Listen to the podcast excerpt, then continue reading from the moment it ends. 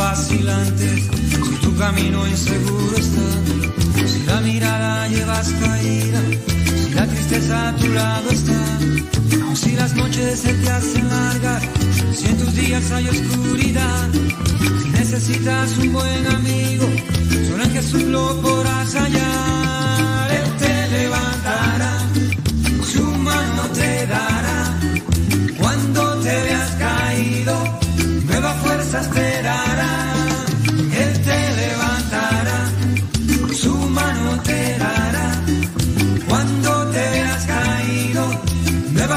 te dará el Señor, el Señor, cuando te veas caído, nuevas fuerzas te dará.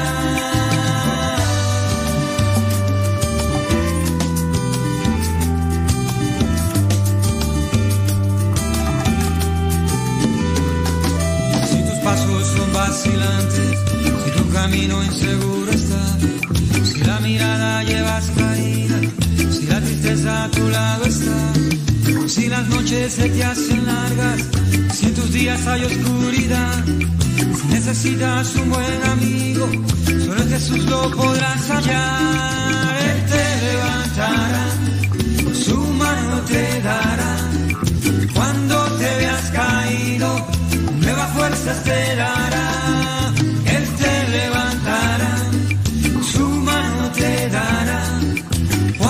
te veas caído, nuevas fuerzas te dará el Señor,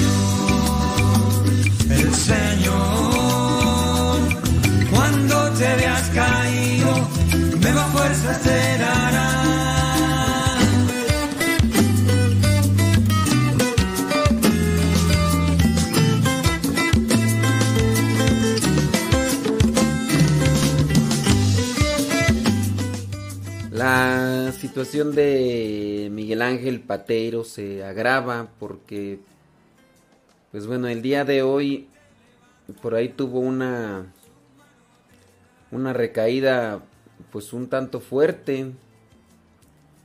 Miren, les voy a leer el comentario que, pues bueno, me, me- habló la hermana Iris y ya después ella escribió eh, en sus palabras lo que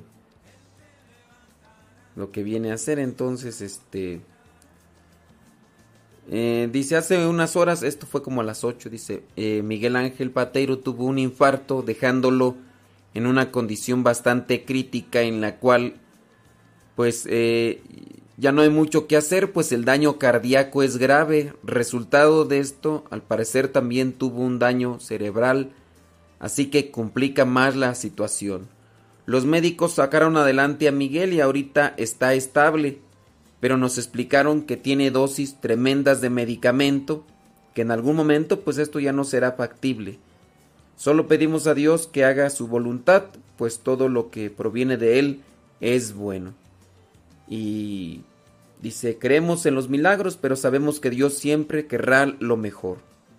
Y ahí, Iris Pateiro. Entonces, pues la situación de Miguel pues está hasta este momento ya eh, pues muy muy grave la situación y y sabemos pues de que Dios tiene la última palabra y todo y seguimos encomendándonos a su oración. Miguel Ángel Pateiro pues sí está en esa en esa batalla y ante esas circunstancias pues eh, pues a- ahí les encargo yo también una oración. Les digo, pues en cierto modo me, vincula a mí el hecho de, primero, de que estuvo, él estuvo en, en varias formaciones de, de generación para ser misionero laico, estuvo en dos, y la última parte, pues ya fue cuando se integró a nuestra generación. Entonces desde ahí un vínculo. Después a él lo mandan de misión porque como él ya tenía como más tiempo y con más, más, tiempo de formación, entonces lo mandaron a una misión que se necesitaba y ya fue cuando me pidieron también a mí que pues que saliera porque pues estaba yo ahí. Entonces salí de, de misión y me tocó estar ahí con él unos cuantos meses, unos cuantos meses y Y de ahí para allá, digamos que una relación y, varias cosas, pues... Pues ahí les encargo... Les encargo la, oración. Que, que, Dios se manifieste, Él sabe cómo, cuándo y de qué manera. Y sobre todo por su, sus hijos, tiene dos niños, su esposa, por su mamá, por su... Por su hermana. Su papá falleció también hace ya algún tiempecito. Y pues bueno. Son situaciones difíciles. Ahí, ahí les encargo.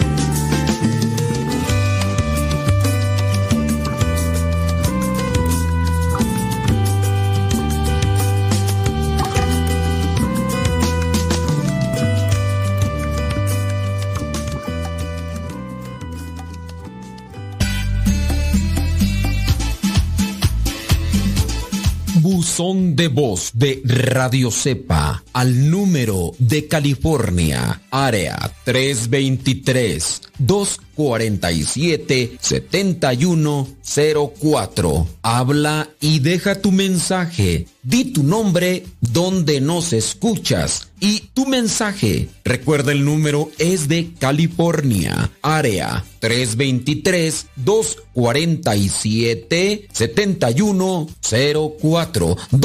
7104 247 7104 área 323 este número es de California, Estados Unidos. 247-7104, área 323, el buzón de voz de Radio Cepa.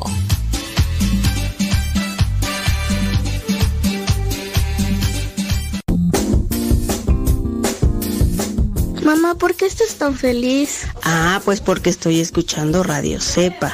Es una estación de radio que ilumina mi vida y nos pone contentos y felices. Yo quiero escuchar Radio Cepa, ¿cómo le puedo hacer? Ah, pues mira, ahí en tu celular le pones en la Play Store, descargas esa aplicación de Radio Cepa, ahí lo vas a escuchar. Y llegó el momento que conocí Cristo en un retiro.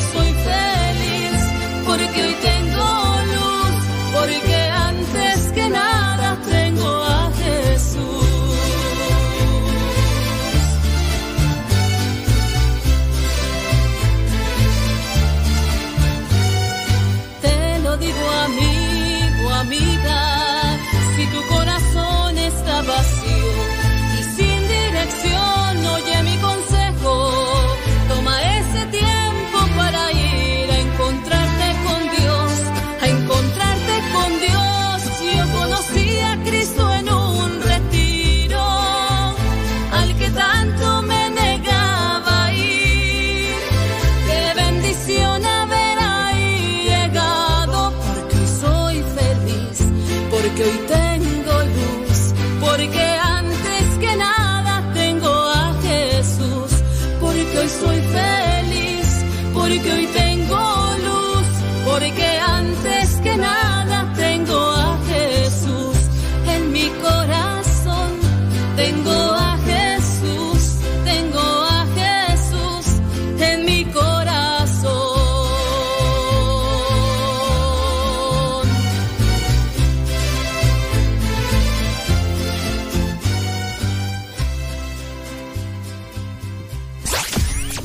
radiocepa.com. Radiocepa.com.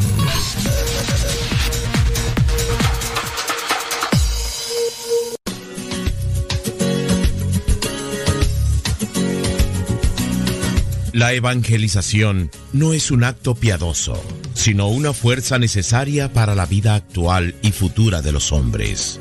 Te invitamos pues desde ya a escuchar el programa Evangelizar sin tregua de los misioneros servidores de la palabra. Comenzamos.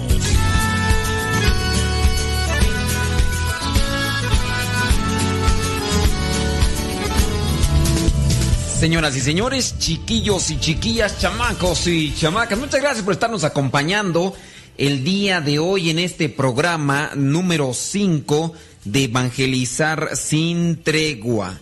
Sí, estamos en el programa número 5 de Evangelizar sin tregua. Más bien, es el programa Evangelizar sin tregua con el tema número 5 sobre los testigos de Jehová. Estamos hablando sobre los testigos de Jehová ya habíamos hablado cómo ellos vienen a decir que el, el alma no es inmortal en el programa número 4, ¿sí? El programa número 4 del tema de los testigos de Jehová. Y estábamos presentando que pues para ellos no. Si el alma no es inmortal, tendrá entonces un momento en el cual ya se va a acabar. Aquí hay que aclarar este punto porque puede crear confusión. El alma, digamos, no es eterna en el sentido de que siempre ha existido. Dios es eterno, siempre ha existido. Muchas preguntas me han llegado a lo que es el Facebook y al correo electrónico preguntándome que a Dios quién lo creó. Algunos porque sus hijos les han cuestionado respecto a este tema y les preguntan que a Dios, ¿quién lo creó? Si a Dios lo creó alguien, entonces no es eterno. Al hablar de lo que es eterno es que siempre ha estado, siempre, no, no había alguien antes que él, porque en este caso no sería eterno, no sería omnipotente, no lo podría hacer todo, sino que a él tuvieron que hacerlo. Y hablando de Dios, Dios siempre ha existido. Hay que tratar de desencajar esa idea de nuestra mente de las cosas materiales, de las cosas creadas. Nosotros en nuestro contexto material y hablando muy natural, no a veces no logramos comprender lo que es lo sobrenatural, lo que es eterno, porque para nosotros todo es caduco, en el sentido de algo es creado y después se destruye y lo reemplazas y el mismo ser humano nace y después muere. Entonces, dentro de nuestras concepciones mentales, no hay algo que encaje en lo eterno, porque todo lo hemos visto. Nace, muere, crece, se destruye, eh, se hace, después se transforma y así. Y hablando de lo sobrenatural, hablando de Dios eterno, pues como que no encaja muy bien la idea. ¿Por qué? Porque por lo que la experiencia que hemos tenido. Y hablando en este caso de los testigos de Jehová, para ellos el alma no es, no es inmortal. Dentro de lo que es la concepción cristiana, la teología cristiana, se cree que Dios crea las almas espirituales como se concibe también en el catecismo. Ustedes pueden ir al catecismo de la Iglesia Católica y encontrar ahí almas espirituales y así lo refiere la doctrina.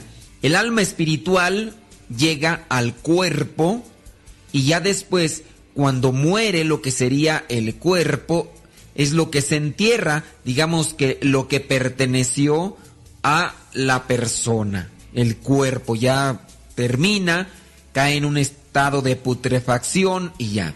Cuando nosotros vamos a un cementerio, cuando vamos al cementerio, no vamos a ver al difunto, hay que quitarnos también esa idea.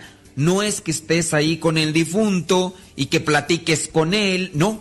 Solamente vas a un lugar donde están los restos del cuerpo que perteneció a un ser querido, teniendo en cuenta que el alma espiritual ascendió, en este caso esperamos que se haya ido con Dios o si no, pues estará en otro lugar, en otro lugar donde esperamos que no esté, que sabemos muy bien que las personas que no buscan portarse bien son pues dirigidas o ellas mismas se dirigen, eso, ellas mismas se dirigen al infierno. Dios nos invita constantemente en la Sagrada Escritura a convertirnos, convertirnos en nuestros actos para dirigirnos a Dios. De esa manera nosotros vamos a alcanzar el cielo. Si nosotros queremos actuar mal con nuestro cuerpo, queremos actuar mal con los demás, rechazamos a Dios, rechazamos al Espíritu Santo, que es uno de los pecados que no se perdonan, rechazamos al Espíritu Santo, obviamente nuestro destino final es el infierno. Si lo crees, qué bueno. Si no lo crees, de todas maneras, ahí va a llegar la persona que rechace a Dios, al infierno. Cuando tú vas al cementerio, no vas a ver a la al difunto. Vas a estar presente en un lugar, en un lugar donde están los restos de aquel cuerpo que perteneció a un ser querido. Ya algunos serán puros huesos, algunos ya serán solamente las cenizas, ya hay solamente algunas cosas ya ahí, porque se va, se va transformando la, la materia, entonces ya quedarán puro, puro polvo, puro polvo en algunos. Pero en este caso nosotros creemos, la concepción, la teología cristiana cree que después de esta vida, el alma que ha sido creada por Dios, después de estar en un cuerpo, cuando ya la persona muere, entonces el alma espiritual va con Dios, o en este caso también se va al infierno. Y en este caso creemos que es inmortal. Es algo que los testigos de Jehová no, no lo creen. Bueno, hay muchos textos bíblicos que podemos sacar para refutar lo que sería esta creencia o esta idea de los testigos de Jehová, de que el alma no es inmortal. Y si no es inmortal, entonces llegará un momento en el que el alma dejará de existir, así como dejó de existir el cuerpo. Por lo tanto, también hay otra referencia. Para los testigos de Jehová no existe el infierno. Los testigos de Jehová niegan la existencia del infierno y ellos dan lo que es a la palabra Sheol que aparece en el, en el Antiguo Testamento, ellos dan un sentido diferente del original. Vamos a leer algo que también está escrito en su libro, en su libro que ya hemos venido comentando en los programas pasados, el libro que se llama la verdad que la que lleva a la vida eterna. Este libro vendría a ser como no, no puedo decir el catecismo, pero sí es el libro en el que se encuentran plasmadas las ideas centrales, la doctrina de los testigos de Jehová, las creencias de los testigos de Jehová. El libro La verdad que lleva a la vida eterna. En ese libro dice lo siguiente, recuerden que en el Antiguo Testamento no se hablaba del infierno, no se habla en la Biblia en ningún momento de la palabra purgatorio, pero sí se habla de un sentido de purificación. Aquí hay que tener mucho cuidado, está el Antiguo Testamento, está el Nuevo Testamento. En el Antiguo Testamento se habla de la palabra Sheol, y el sentido que dan los testigos de Jehová es el siguiente. Dice así en su libro La verdad que lleva a la vida eterna. Dice, muchas organizaciones religiosas enseñan que los inicuos, es decir, los impuros, los malos, y aquí pues al referirse a muchas organizaciones religiosas, estoy haciendo un paréntesis para tratar de retomar los puntos. Si usted no está escuchando por primera vez, recordarle que los testigos de Jehová tienen un ataque feroz, es, es una guerra continua hacia el cristianismo y específicamente a el cristianismo católico.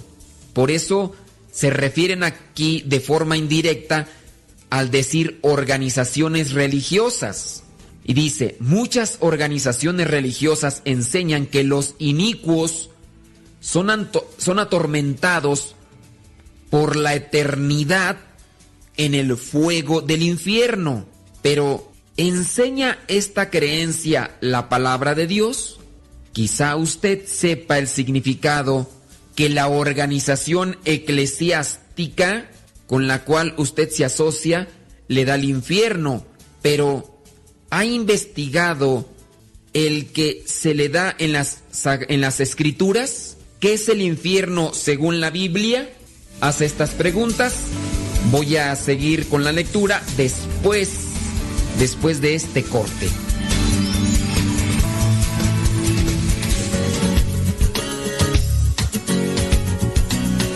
No se vayan. Ya regresamos con el programa Evangelizar sin tregua.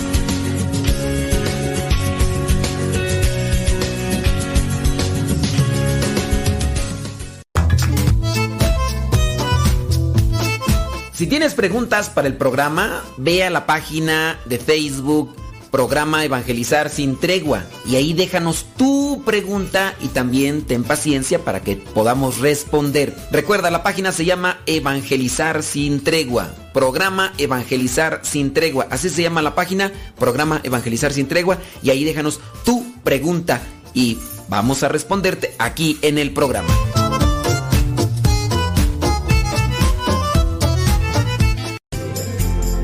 Continúa con nuestra programación. Estás en radiocepa.com, emisora católica de los misioneros servidores de la palabra.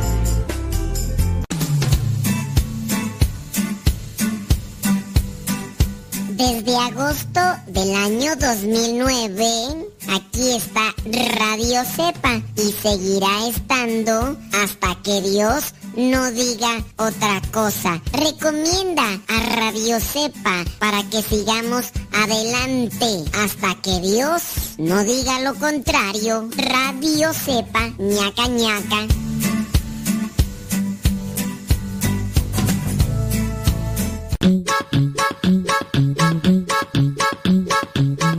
Descarga la aplicación de Radio Cepa y síguenos en las redes sociales. Radio Cepa, la aplicación, te aseguramos que no te vas a arrepentir. Descárgala en tu tableta o tu teléfono.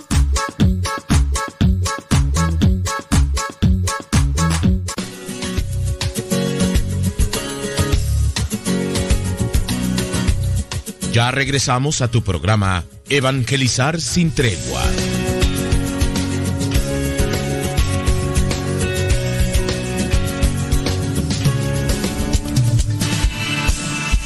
Ay, ay, ay, ay, ay, ay, ay, ay, ay, ya, ya estamos aquí. Eh, estábamos leyendo el comentario que los testigos de Jehová dejan en su libro que nosotros interpretamos que vendría a ser el, su libro de de creencias. A lo mejor está mal decir el título así, es como su catecismo, aunque pues bueno, donde tienen plasmadas sus ideas principales, sus creencias principales.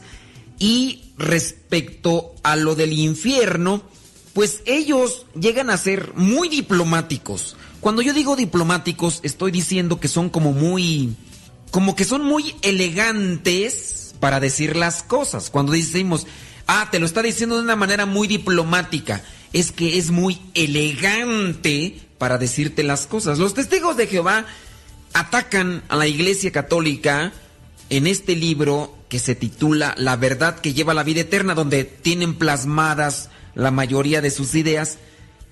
Atacan a la Iglesia Católica de manera muy diplomática, es decir, muy elegante, para que para que no se sienta tan agresivo, pero lo hacen al final de cuentas.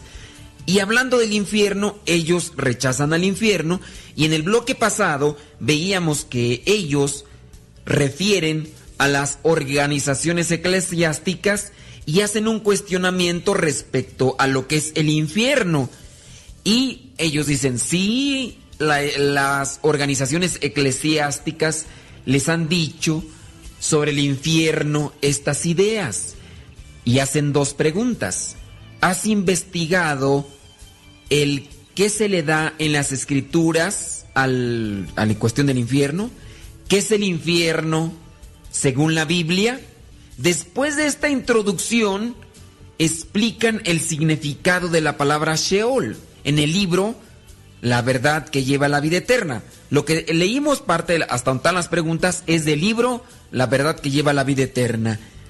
Después de eso, ellos le dan una interpretación, un significado a la palabra Sheol, sobre el cual pues ellos vienen a fincar su doctrina los testigos de Jehová. Dice ahí, según Job, el Sheol es lugar de reunión de todos los vivientes. Lugar de reunión de todos los vivientes. Y eso lo toman ellos y lo interpretan. Entonces, el Sheol no es un lugar de tormento. Miren, tengamos presente lo que es la doctrina. ¿Qué es el Sheol? El Sheol es el lugar de los muertos. El Sheol en el Antiguo Testamento era el lugar de los muertos, un lugar de espera. Porque en el Antiguo Testamento el paraíso, la vida eterna, lo que es el paraíso, el cielo, estaba cerrado. Aquí hay que tener conocimiento de lo que es la historia de la salvación. Acuérdense que Adán y Eva estaban en el paraíso, en el paraíso, lugar creado por Dios, el paraíso. Pero después a los dos personajes que deja ahí, Adán y Eva, Eva y Adán, les dice que no coman del fruto prohibido. Eva y Adán desobedecen a Dios y obedecen al demonio. Al hacer esto, Dios corre del paraíso a Adán y a Eva, porque les dijo, no coman del fruto, no coman del fruto de este árbol, es el árbol prohibido. No se dice cuál era el fruto. Algunos llegan a interpretar como una manzana, y por eso es que dicen la manzana de Adán, pero en realidad en la Sagrada Escritura no habla de manzana, ni de pera, ni de papaya, ni de otro fruto. Solamente dice fruto prohibido. No coman de este fruto. Eva le hace caso a la serpiente, le lleva del fruto prohibido a Adán, Adán lo come, después Dios se da cuenta y expulsa del paraíso a Eva y Adán. Adán y Eva los expulsa del paraíso.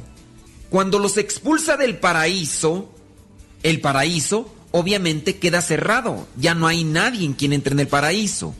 Si bien el paraíso en su momento se dice tenía una extensión territorial hablando de la tierra, como la entendemos nosotros, pero el paraíso estaba cerrado. Y hasta ese momento queda cerrado. ¿Quién lo viene a abrir? Lo viene a abrir Jesucristo. Jesucristo, después de la crucifixión y la muerte, viene a abrir el paraíso. ¿A dónde iban a quedar las almas de los justos? ¿A dónde iban a quedar las almas de los justos, aquellos que cumplían con la voluntad de Dios? Pues iban a quedar a Sheol, ese lugar de intermedio ahí donde, pues ahí, espérense, es el lugar de los muertos el lugar de los muertos. A ese lugar iban a quedar. Por eso, después de su muerte, Jesucristo baja al Sheol y rescata a todos los justos. En alguno de los eh, credos se dice, y Jesucristo bajó a los infiernos. Pero bajó a los infiernos hablando del Sheol. Y también podemos entender entonces que el Sheol es un lugar, un lugar de tormento hasta ese momento. Y en ese lugar entonces rescata a los justos y los lleva al paraíso. Los lleva al paraíso. Los testigos de Jehová dicen, no existe infierno, el Sheol es un lugar de vivientes, tomando lo que dice Job. Y entonces ahí es donde dicen, no existe infierno, no hay lugar de tormentos. Eso solamente lo ha inventado la organización eclesiástica. Y al referirse a organización eclesiástica, pues se está refiriendo a la Iglesia Católica. Ahora, hablando de lo que es el pueblo de Israel, el pueblo de Israel imagina la vida de ultratumba de los muertos como una sombra de existencia sin valor y sin alegría. Sin valor y sin alegría. El Sheol es un marco que encierra estas sombras. Se lo imagina como una tumba, un sepulcro, un lugar frío, un lugar donde no hay alegría. Y si no hay alegría, pues ahí. Hay varias citas bíblicas que podemos tomar como referencia para tomar lo que sería esta, esta forma de tener en cuenta el Sheol en el pueblo de Israel. Podemos encontrarlo en el Salmo 30, versículo 10, en la lectura de Ezequiel, capítulo 28, versículo 8. Allá descienden todos los vivientes, dice Isaías, capítulo 38, versículo 18, también Ezequiel, capítulo 31, versículo 14, y también dice el Salmo 88, versículo 9, y Job capítulo 7, versículo 9. Por lo tanto, siguiendo la terminología judía, bajar a los infiernos quiere decir bajar al lugar de los muertos. Sabemos entonces muy bien que la palabra Sheol significa simplemente tumba o la muerte y no designa un lugar de castigo o de punición. Cierto, no es el lugar de castigo como lo es el infierno, pero era un lugar frío, un lugar donde no había alegría, una tumba.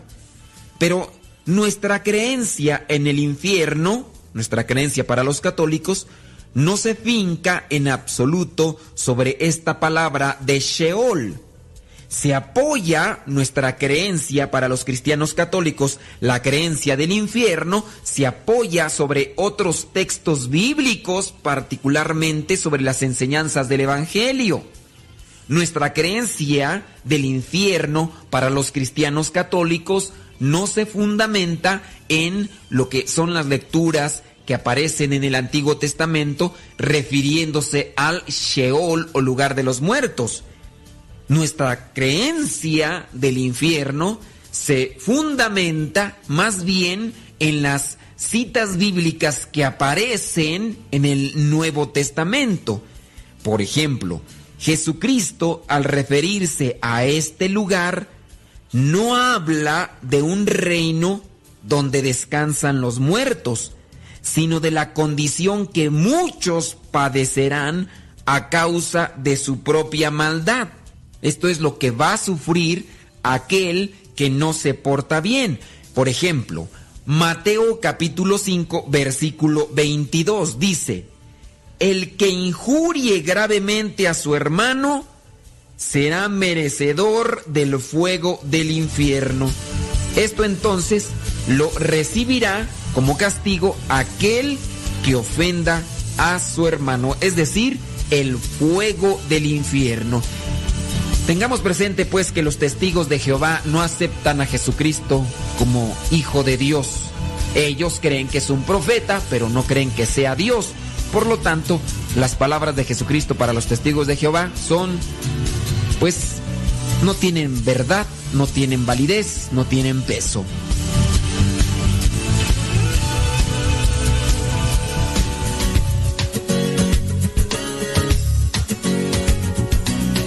No se vayan. Ya regresamos con el programa Evangelizar sin tregua.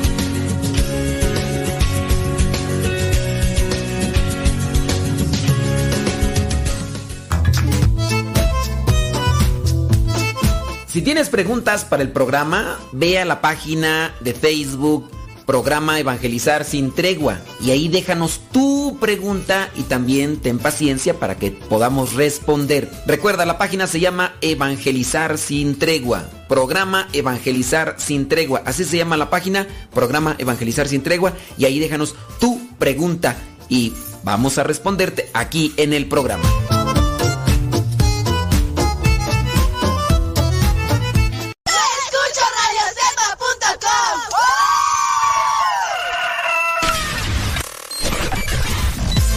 Comparte nuestras publicaciones de Facebook para que más personas conozcan Radio Cepa, una radio que forma e informa.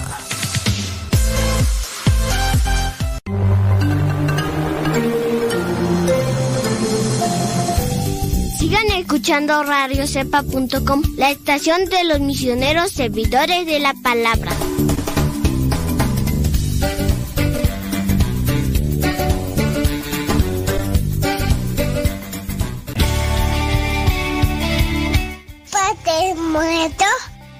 Hola, aquí estoy. ¿Me escuchas? No. Yo sé, te escucha, no. Adiós. Adiós.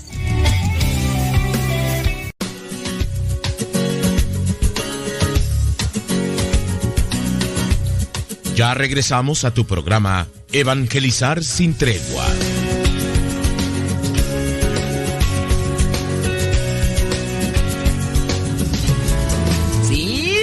Y señores, muchas, pero muchas gracias. Gracias por estarnos acompañando y el día de hoy estamos hablando lo que es el programa número 5 sobre los testigos de Jehová y lejos de quererlos estar atacando, miren, en realidad no me gusta hacer un ataque a otro tipo de creencias y doctrinas. Ustedes, los que me siguen en las redes sociales y los que no, pues los invito a que nos sigan. Búsquenos ahí. En Facebook como Modesto Lule Zavala. En Facebook Modesto Lule Zavala. En las demás redes sociales, en todas las demás, hasta en Snapchat, Twitter, Instagram, Vine, todas las demás, búsquenos como Modesto Lule. Modesto Lule. Así búsquenos en las redes sociales. Y ahí estamos. Y no me gusta así como que hacer un ataque directo hacia al pues otro tipo de creencias. Lo que yo trato de hacer es más bien evangelizar. A lo mejor en algún momento alguien me pueda malinterpretar y, tomar ahí otras ideas. Pero eh, realmente a lo que me enfoco es a evangelizar. A lo mejor igual se me puede escapar por ahí algo, ¿verdad? Y, ya, pero no hago esto de, de, sacar las cosas así para atacarlos y decirles, no. Incluso cuando hay gente que me viene a atacar, cuando yo presento algo, un escrito, una imagen o un video, y viene otro a atacarme, no sé, pongo algo del purgatorio y viene otro a criticarme, pues yo lo elimino así.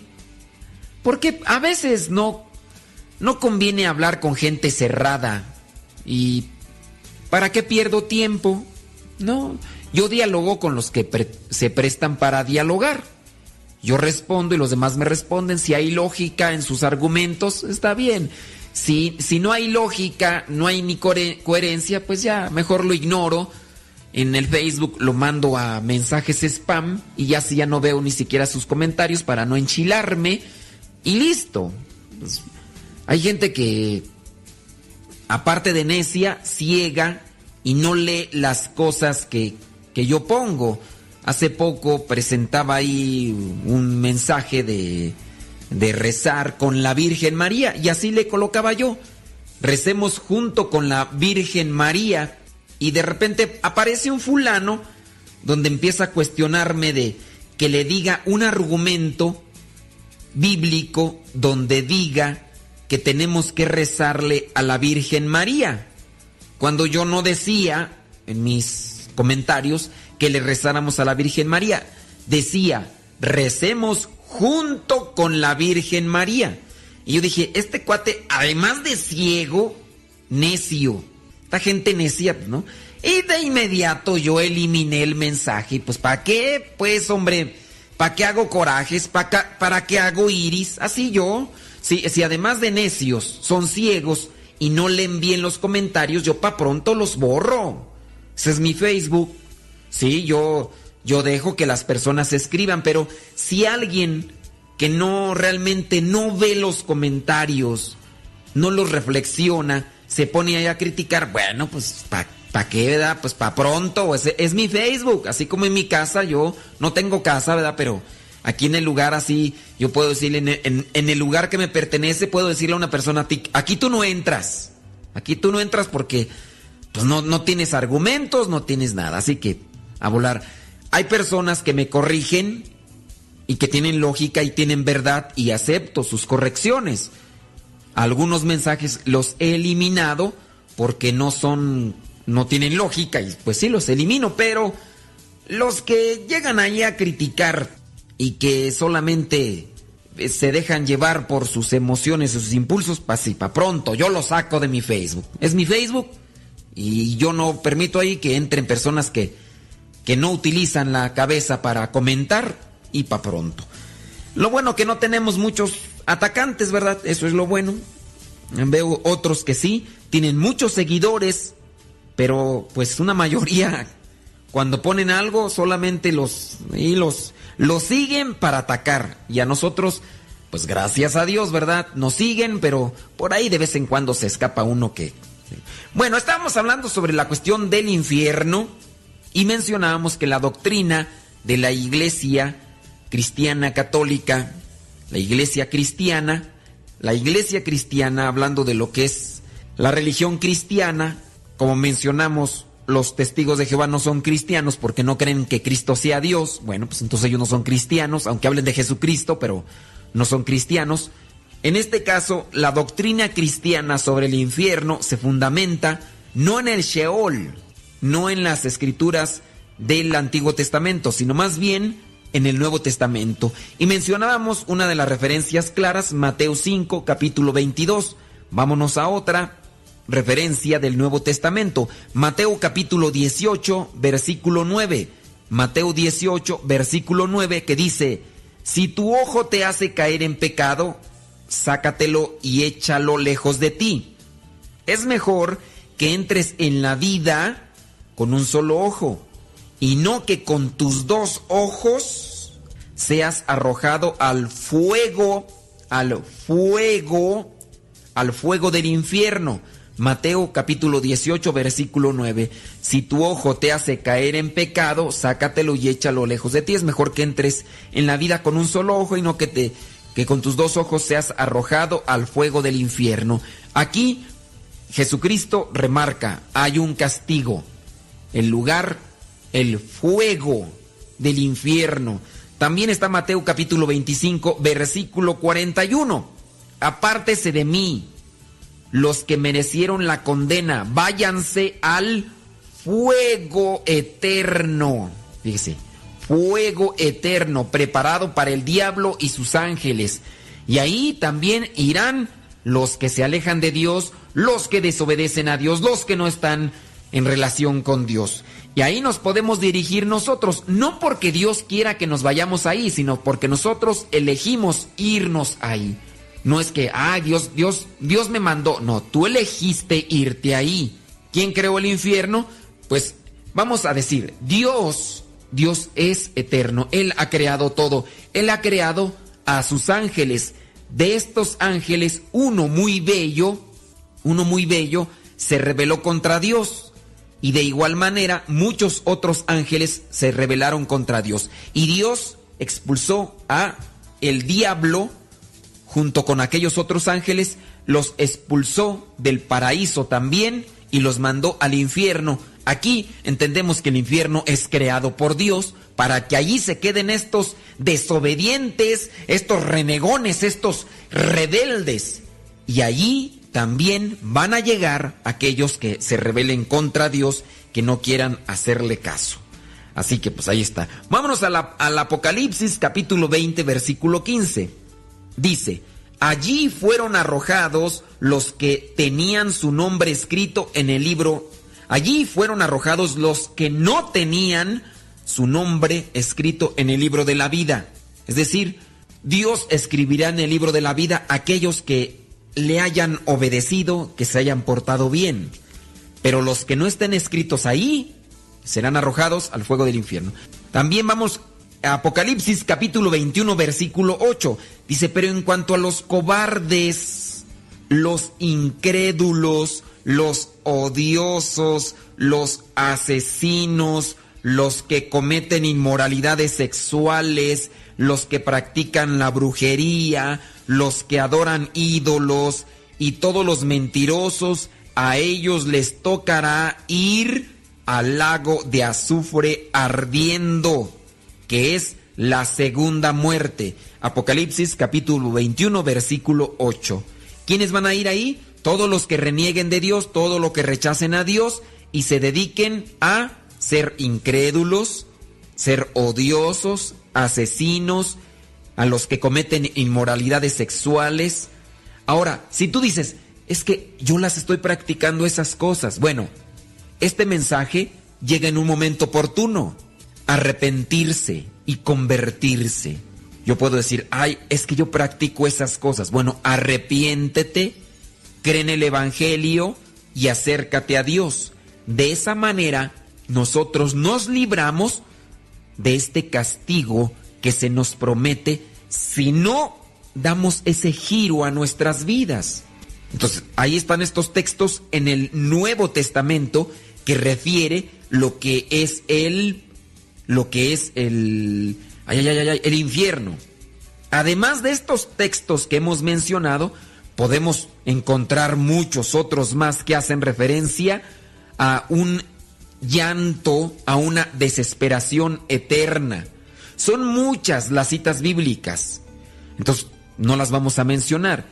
Ahora, ¿cómo se puede constatar? Son demasiados textos que tenemos. Bueno, pues en este caso lo que podemos hacer es buscar los textos bíblicos y, en parte, referirlos. Referirlos a nuestras creencias. Por eso es que la Iglesia Católica cree en el infierno porque nuestras creencias están más basadas en lo que dice el Nuevo Testamento. Los testigos de Jehová se quedaron con el Antiguo Testamento y ellos fundamentan sus ideas en el Sheol, algo que quedó muy distante de nosotros.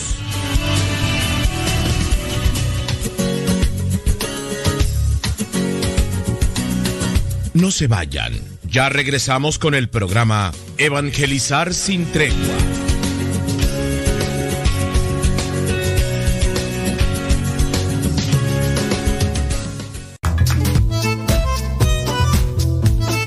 Si tienes preguntas para el programa, ve a la página de Facebook Programa Evangelizar sin Tregua y ahí déjanos tu pregunta y también ten paciencia para que podamos responder. Recuerda, la página se llama Evangelizar sin Tregua. Programa Evangelizar sin Tregua. Así se llama la página, Programa Evangelizar sin Tregua y ahí déjanos tu pregunta y vamos a responderte aquí en el programa.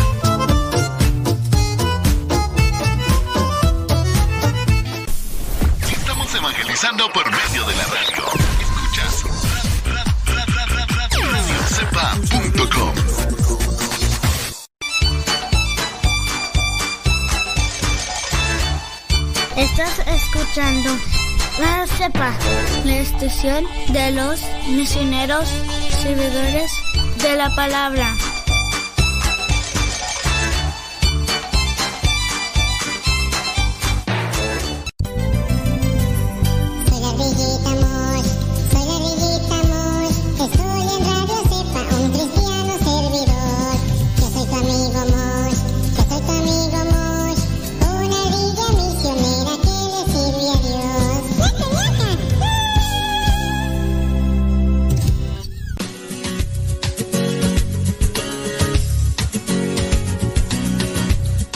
Regresamos a tu programa Evangelizar sin tregua.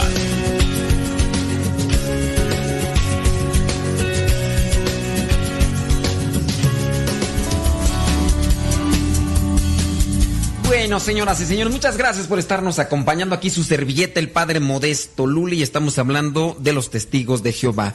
Como mencionamos desde el primer programa, lo que es una premisa, lo que es una fórmula que ellos utilizan muy constante es aquello de ya falta muy poco, ya está el final de los tiempos, atemorizan con lo que son pues catástrofes, situaciones difíciles, siempre están asustando a los demás. El suspenso en los testigos de Jehová juega un papel importante en la presentación de su doctrina o de su creencia.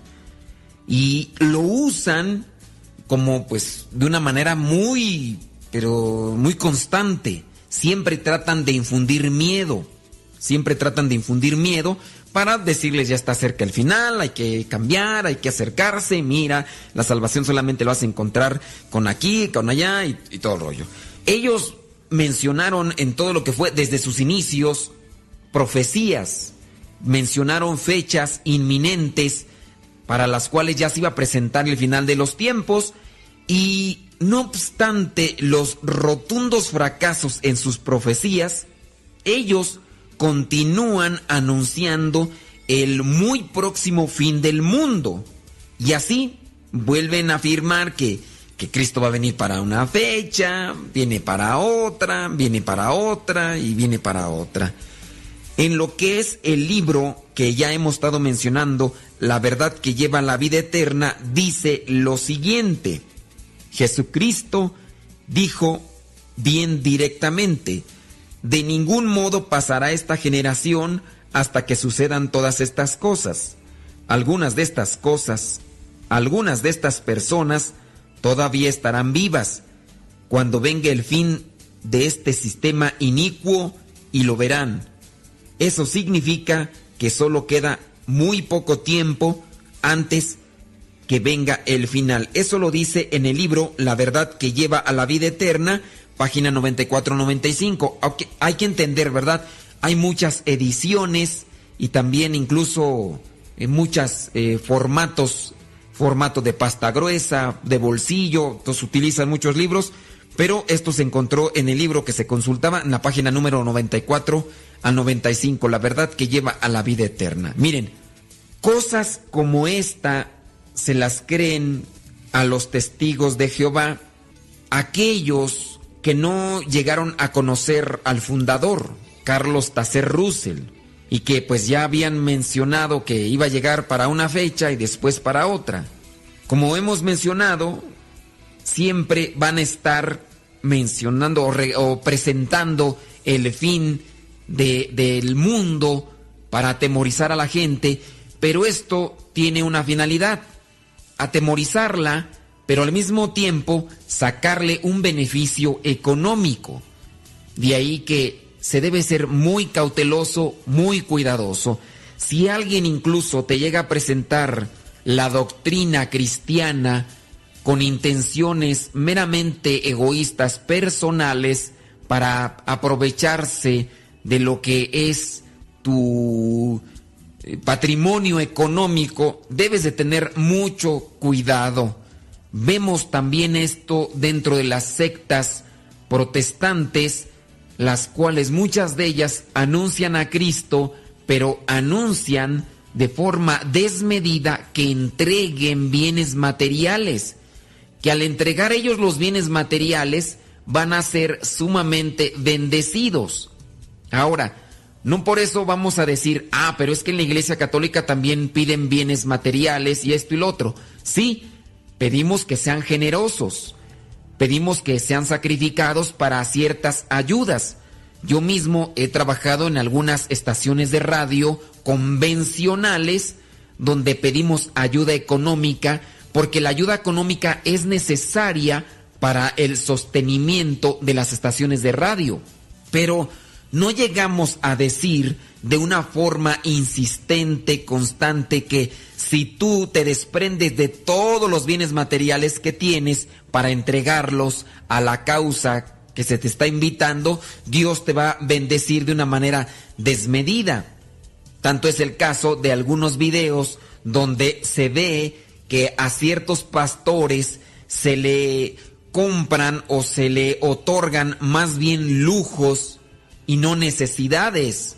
En este caso, si yo trabajo en alguna estación de radio convencional donde estamos pidiendo tu ayuda económica para que se sostenga la radio, pero no estamos diciendo de forma literal que se va a comprar un jet privado para el director de la radio o queremos ya renovarle la camioneta a lo que sería el encargado director de la radio, porque pues ya queremos que tenga una camioneta nueva. Habrá necesidades, necesidades como puedo presentarlas yo, y para esto yo no pedí dinero, pero sí se los presento como una necesidad. Hace algún tiempo eh, me regalaron, me regalaron un celular. Y empecé a ver que el uso del celular moderno tiene muchas cosas buenas. Eh, las funcionalidades son muy buenas. Algunos celulares son compactos y te presentan servicios similares a los de las computadoras. Vaya, pues entonces en un celular puedes andar en varios lugares sin necesidad de estar cargando con tu computadora y haciendo diseños de fotos, diseños de imágenes y al mismo tiempo grabando y editando videos en tu, en tu celular. Entonces eso yo lo percibo. Ese celular me lo habían regalado y empecé a trabajar desde ahí. Empecé a trabajar con algunas redes sociales, editando imágenes y grabando algunos videos. Pero por la ignorancia que yo tenía respecto a los celulares, pues bueno, el celular se me descompuso. Viene pues ya la necesidad de adquirir un celular. ¿Por qué? Porque el celular también lo utilizo para, en este caso, comunicarme. Los conocidos o, en este caso, mis superiores, si yo voy a un lugar, ellos se pueden contactar conmigo o yo me puedo contactar con ellos para poderles comunicar alguna necesidad pastoral. Ahora, viene el momento en el cual, pues sí, hay la necesidad de adquirir un nuevo celular porque el que me regalaron se me quemó. Bueno, pues ya ni modo. ¿Cuál es lo que qué es lo que voy a hacer aquí? Yo aquí lo que voy a hacer es investigar un celular que tenga requerimientos o que tenga eh, esos mecanismos que me sirvan para mi apostolado. Estoy, estoy trabajando en la, en la radio, estoy trabajando en las redes sociales y bueno, puedo trabajar en el celular. Y viene el momento entonces de buscar un celular, no un celular para tenerlo en un sentido de presunción o de, vanidad, sino un celular que tuviera lo que es un lente para tomar fotografías de la mejor calidad. Ah, bueno, pero también que tuviera otros mecanismos o otras eh, características que me ayudaran para trabajar. Ya busqué el tipo de celular que necesitaba, miré que era costoso y entonces yo le pedí ayuda a algunos conocidos. A mis hermanos de sangre les pedí ayuda, ellos eh, me otorgaron cierto dinero y por ahí un primo y en este caso también un conocido. Un conocido que considero mi amigo y que pues también él me vino a otorgar una cantidad de dinero y al mismo tiempo me regaló algunos algunas cosas materiales, que una cachucha y, y prendas de vestir. Y yo le agradezco. Con eso ya pude adquirir el celular que yo ya había buscado para realizar mi apostolado. Este lo busqué no tanto para presumir, sino más bien por una necesidad pastoral. Y hay veces que hay que solicitar esto. Digamos en el caso, si la iglesia en ocasiones solicita bienes materiales, ayuda económica, es para dar un mejor servicio. El celular, aclaro, lo adquirí porque mis hermanos de sangre me otorgaron ese dinero y un primo y lo que es un amigo me otorgaron una cantidad de dinero con lo cual compré ese celular. Este celular no lo tengo por ayuda de, de algunos de ustedes, sino más bien ese celular.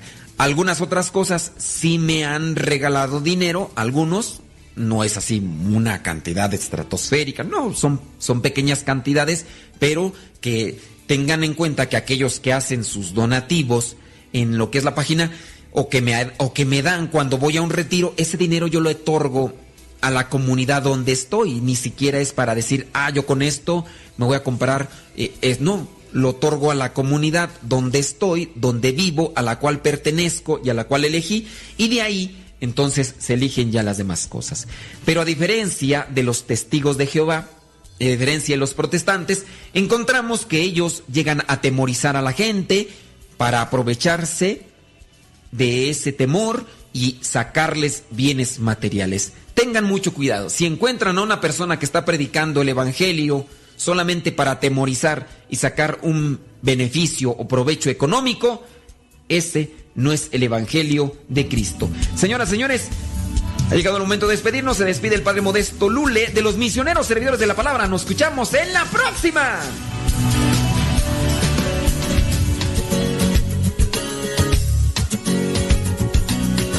Por ahora, el tiempo se ha agotado, pero te esperamos en la próxima, en el programa Evangelizar sin tregua. Misionero del Padre, que enviaste a tu